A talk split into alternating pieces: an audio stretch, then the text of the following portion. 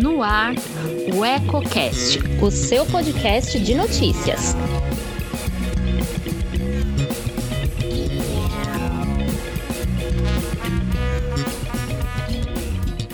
Olá, eu sou Elton Laude e começa agora mais um Politicando, que toda semana traz alguns pontos e contrapontos da política em Lençóis Paulista e região. Quer saber o que está dando o que falar nos bastidores? Fique comigo. Antes de começar, clique aqui embaixo e inscreva-se. Isso ajuda muito a fortalecer nosso canal e nos motiva cada vez mais a produzir conteúdos relevantes, sempre com seriedade e profissionalismo. Os municípios de São Paulo mal começaram a colocar em prática seus planos de imunização contra a Covid-19 mas dezenas de denúncias de pessoas que teriam furado a fila de vacinação já estão sendo investigadas pelo Tribunal de Contas do Estado, Ministério Público e Polícia Civil. As supostas irregularidades podem ter ocorrido em mais de 100 cidades. Vale lembrar que a primeira etapa do Plano Estadual de Imunização tem como público-alvos profissionais de saúde, idosos, indígenas e quilombolas no entanto, devido ao número limitado de doses, a prioridade são os grupos mais vulneráveis, como os trabalhadores que atuam na linha de frente no combate à pandemia, cuidadores e internos de instituições de longa permanência para idosos.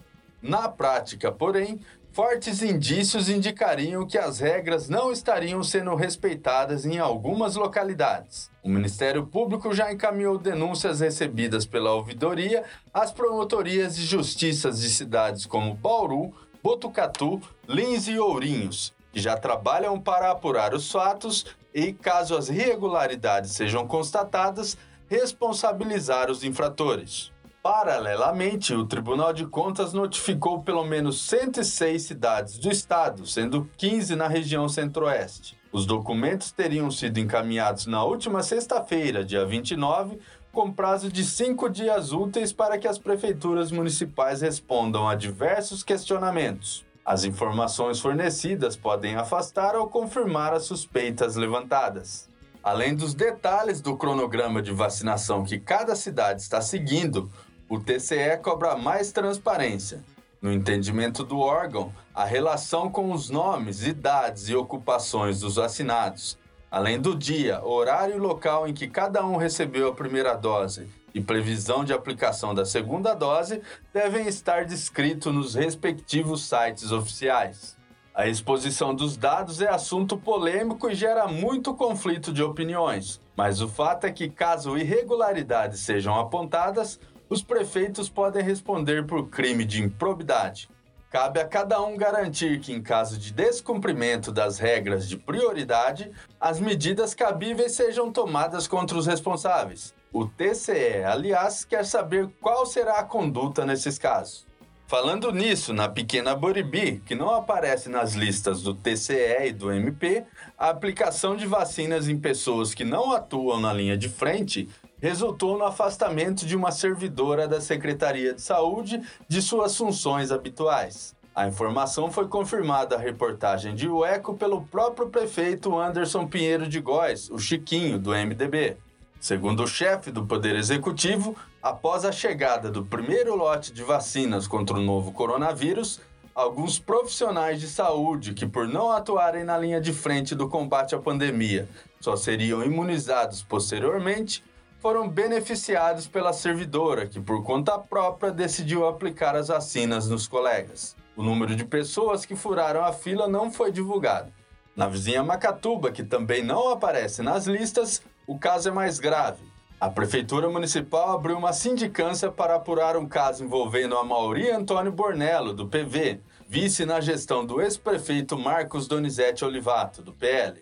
Ele está sendo acusado de ter se apropriado de uma vacina para aplicar em um de seus filhos, que não seria do grupo prioritário.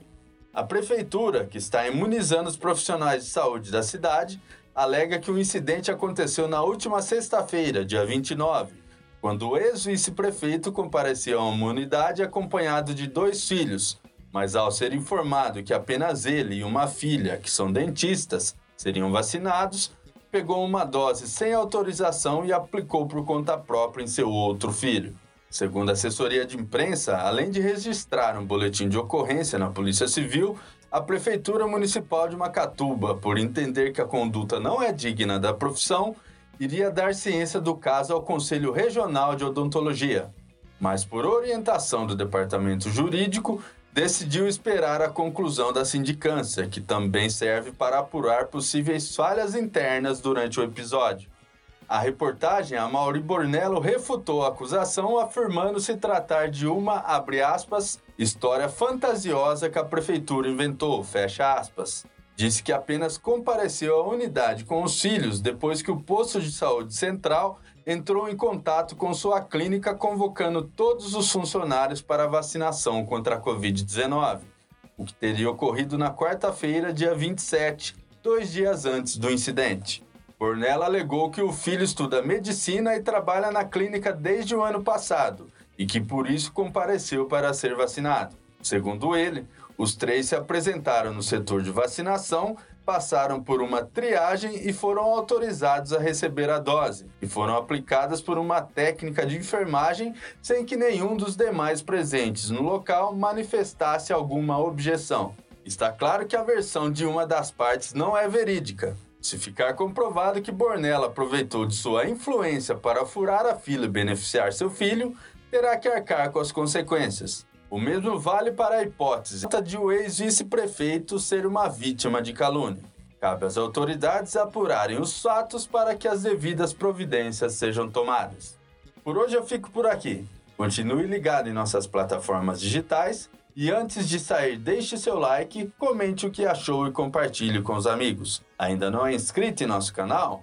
Clique aqui embaixo e não se esqueça de ativar as notificações para ser informado sobre novas publicações. Até a próxima, um abraço!